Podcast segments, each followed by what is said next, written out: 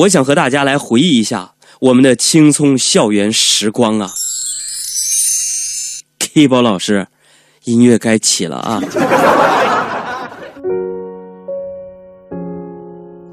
印象当中，每一个人的大学时光都是充满了青春的那一抹绿色。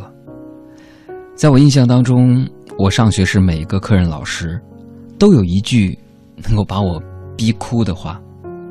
比如语文老师说：“这次作文题材是诗歌。”比如说数学老师的那句：“打星号的题也是要做的啊。”比如说英语老师的那句：“OK, everybody, tomorrow，明天早自习我要听写哦。”再比如说体育老师的那句：“今天由于下雨啊，咱们体育课改成物理课。”当然了，最震慑人心的那句杀手锏还是：“明天让你家长来一趟。”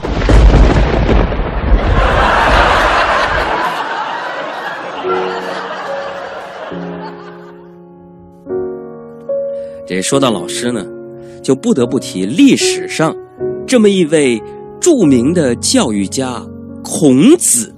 孔明不是啊，就是孔子啊。呃，很多人呢尊称孔子为教师的鼻祖。这个我几千年前从火星过来的时候啊，我就没有做好记录。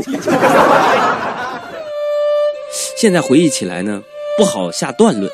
但是有一点是肯定的，孔子啊，他当年开创了私人讲学的风气啊。换句话来说呢，孔子是世界上第一个嗯开补习班的人。啊，我说这个是有依据的。你看，孔子开办的补习班，不仅有教无类，啊，连补习费多寡可享受到的福利也都规定了。一块来听听。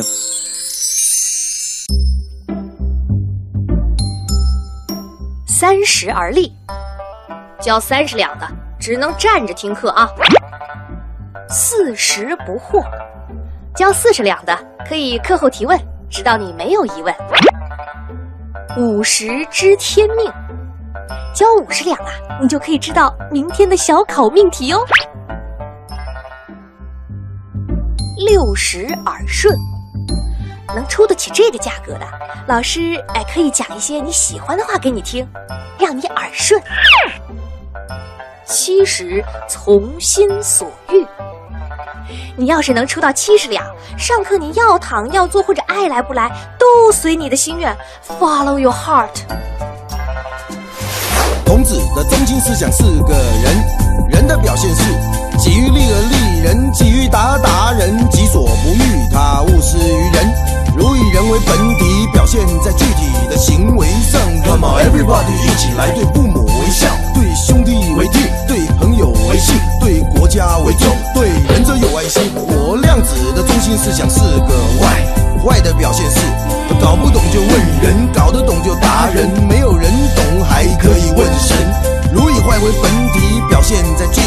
生活上。Come on everybody，一起来，要懂得推理，要心存怀疑，要充满好奇，要举起民意，要打破砂锅问到。在我关于课堂的回忆当中啊，说实话挺惭愧的，因为我的天性使然嘛，我已经不怎么记得呃坐着上课的滋味了。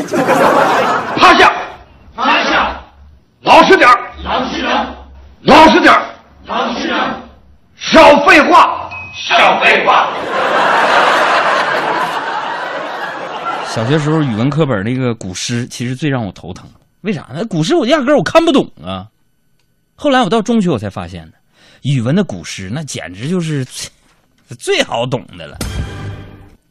你更为这个就是过分的，就是其他科目里边的古诗，什么我我我语文古诗我很好懂，我不理解的是其他科目里边那些古诗。你们说其他科目里边有古诗吗？哎，必须有啊！那古诗都合辙押韵的。你们说啥呀？你听我跟你说说啊，什么奇变偶不变，符号看象限啊？什么氢氦锂铍硼氮碳氧氟氖？什么是哈奇塔巴阿富汗，印尼不丹棉老男？什么染色一副包二裂，树木减半同源别。哎呦我天哪！古诗你上那研究啥呀？咱们国家就有古诗啊！啊唐诗三百首，窗前明月光，玻璃好上霜，要不及时擦，整不好就得脏。嗯，我想当年呢，我觉得像我这样的学渣呢，就像是一个时钟一样。他说啥？你怎么还能像钟呢？是啊，平时是时针，啊，在那儿赖着不想动啊。考试之前那一周呢是分针儿，开始加快自己预习的速度。考前一天呢是秒针儿，二十四小时不停的转呐、转呐、转呐、那即使是这样呢，也不能改变自己，只能在零到五十九徘徊的命运。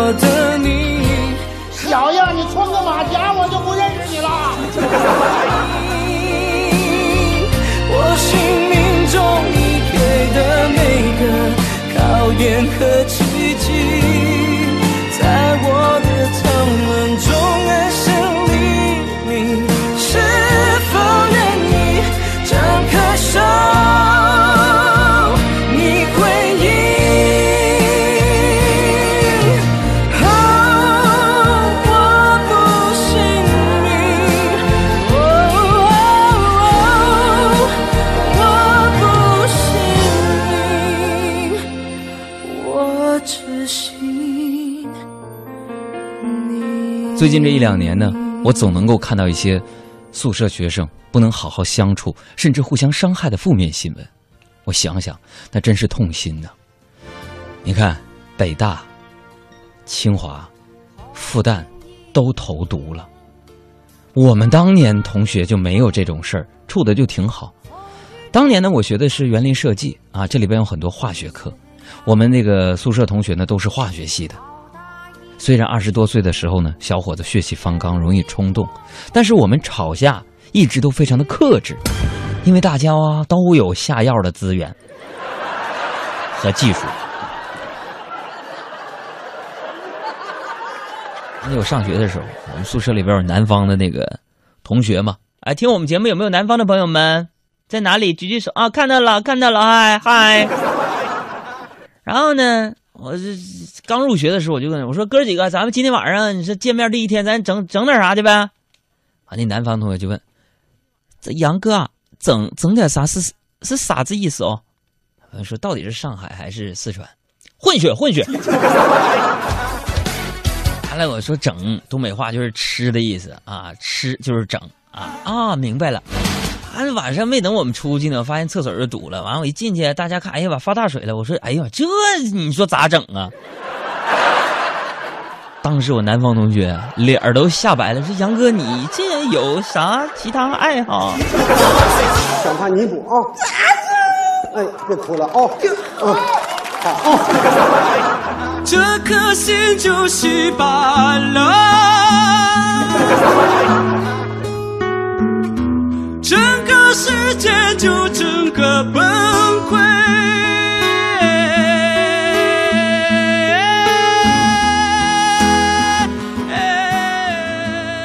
前两个月的时候，因为做这个听众活动的原因啊，我就回了趟我的母校东北林业大学啊。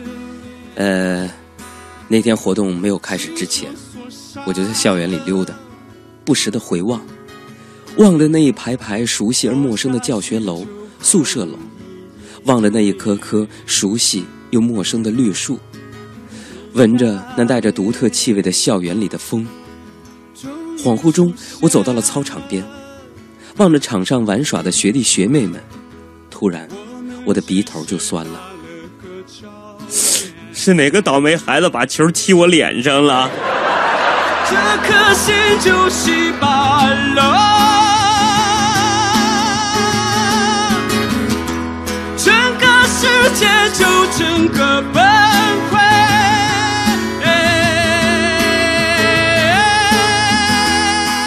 大哥，全是缘分呐。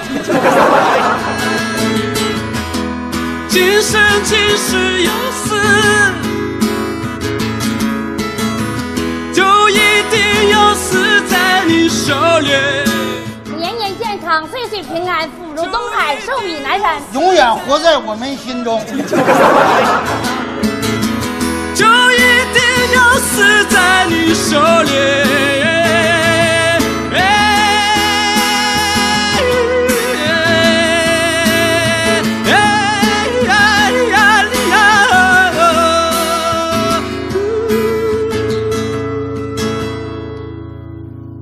到学校了之后嘛，这不，然后我就不由自主的就想到了什么呢？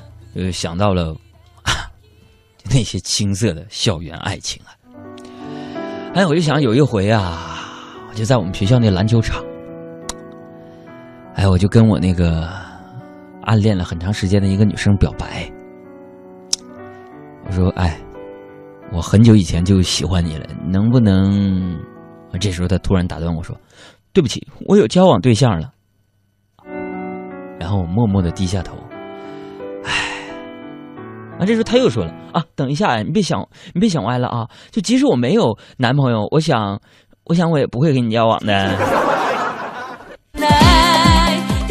所以说，你说，男生追女生的话，只要女生不是原本就喜欢这个男的，那绝大多数都会拒绝。那你反过来说，说这女生追这个男生的话。即使这男生本来没感觉，那只要这个女生呢还算勉强符合标准，那男生往往说要不先处处。所以说，所有的小姑娘们呢，女孩朋友们呢，如果说你追一个男的，啊，你追这个男的还失败了的话，那你自己就得反省了，那你是肯定是相当招人烦了。人的感情呢，就是随着回忆年龄增长，这回忆慢慢的开始泛黄，开始呢。呃，在你的记忆深处，我现在想啊，这个时间过了好久了。其实我还一直对那个女生呢，有点念念不忘。朋友，没想到就在今天早上，暗恋多年的那个他，突然给我打了一个电话。其实我心里特别激动。他说他现在在北京，还主动邀请我后天去他那玩儿。我真的太激动了，因为今天我一整天都在想，后天他结婚，我到底穿啥衣服呢？说到这个婚姻的问题，朋友们啊啊，这个那些把结婚当人生终点的人呢，我真得劝劝你们呢。现在很多呀，这个女孩子们都说：“哎呀，我这恨嫁，我要结婚，我人生就到终点了。”那些把结婚当成人生终点的人，看到别人结婚了。就特别容易感动到哭。其实结婚就像那句“考上大学就能使劲玩”的谎言一样，被赋予了太多的意义。就是我结婚了，我就可以啥也不管了。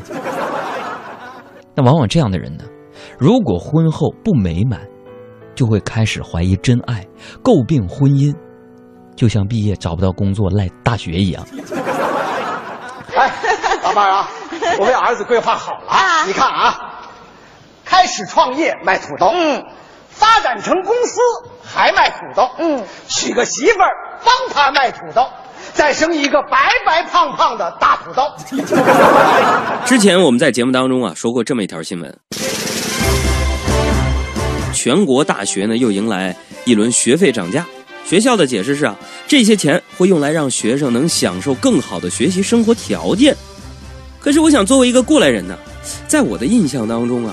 一直都是我们一毕业，学校的楼就盖好了，图书馆就换电脑了，食堂的菜谱就翻新了，宿舍的空调就给装好了。难怪涨价涨得最狠的是医学专业呀，一读就是七八年，只有他们能赶上好时候啊。